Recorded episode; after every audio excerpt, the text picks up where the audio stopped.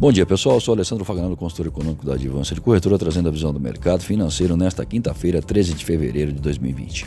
Dólar comercial operando em baixa de 0,8%. Comportamento da moeda no exterior, o índice index em baixa de 0,05%. Já para o mês de março, a moeda cotada em baixa de 0,75%. E após tocar em 4,3830 na máxima do dia, reagindo à afirmação do ministro da Economia, Paulo Guedes, de que a dinâmica do 4 por 4 é melhor do que a 14 por 1,8, se referindo à relação juro por dólar, a moeda passou a recuar diante do leilão surpresa do Banco Central Brasileiro realizado nesta manhã. Mesmo com os mercados trabalhando num ambiente pressionado, real desvalorizado, na esteira do dólar alto ser o novo normal, a participação da autarquia foi preponderante para a mudança de rota observada nesta manhã, sempre lembrando que o momento ainda é de instabilidade. Sobre as declarações dadas por Guedes ontem, algumas justificativas turísticas talvez nem fossem necessárias, não eram.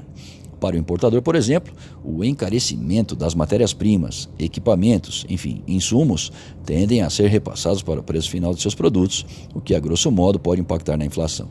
Porém, a inflação está ancorada a níveis baixos, a economia patina, estão aí os dados sobre as vendas do comércio varejista em dezembro que confirmaram o movimento, e a taxa de desemprego cai de forma gradual. Aliás, como também se espera que seja a recuperação da economia brasileira. Foi isso o que a ata do Copom esclareceu. Em meio a esses fatores, temos ainda o investidor estrangeiro que aguarda pela implementação de reformas que possam dar a ele o ímpeto para colocar seu dinheiro por aqui.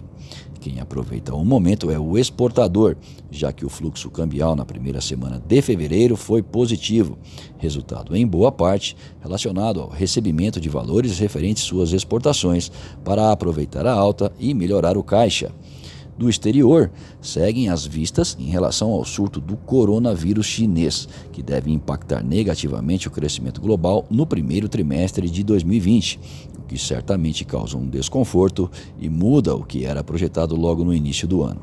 De fato, o câmbio, além de flutuante, é dinâmico.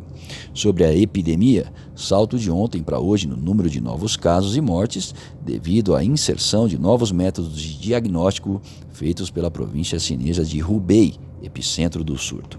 Como resultado, outros 14.840 novos casos foram registrados na província na região central do país nesta quinta-feira, contra 2.015 novos casos nacionalmente na véspera, ferindo o sentimento de que a crise está controlada ou próxima do seu final. Vale lembrar que isso tem colocado em xeque a capacidade asiática em cumprir suas metas econômicas em 2020, apesar dos esforços do país para tanto. Nos Estados Unidos, saiu a inflação ao consumidor referente ao mês de janeiro, com seu núcleo avançando 0,2% ante 0,1% de dezembro.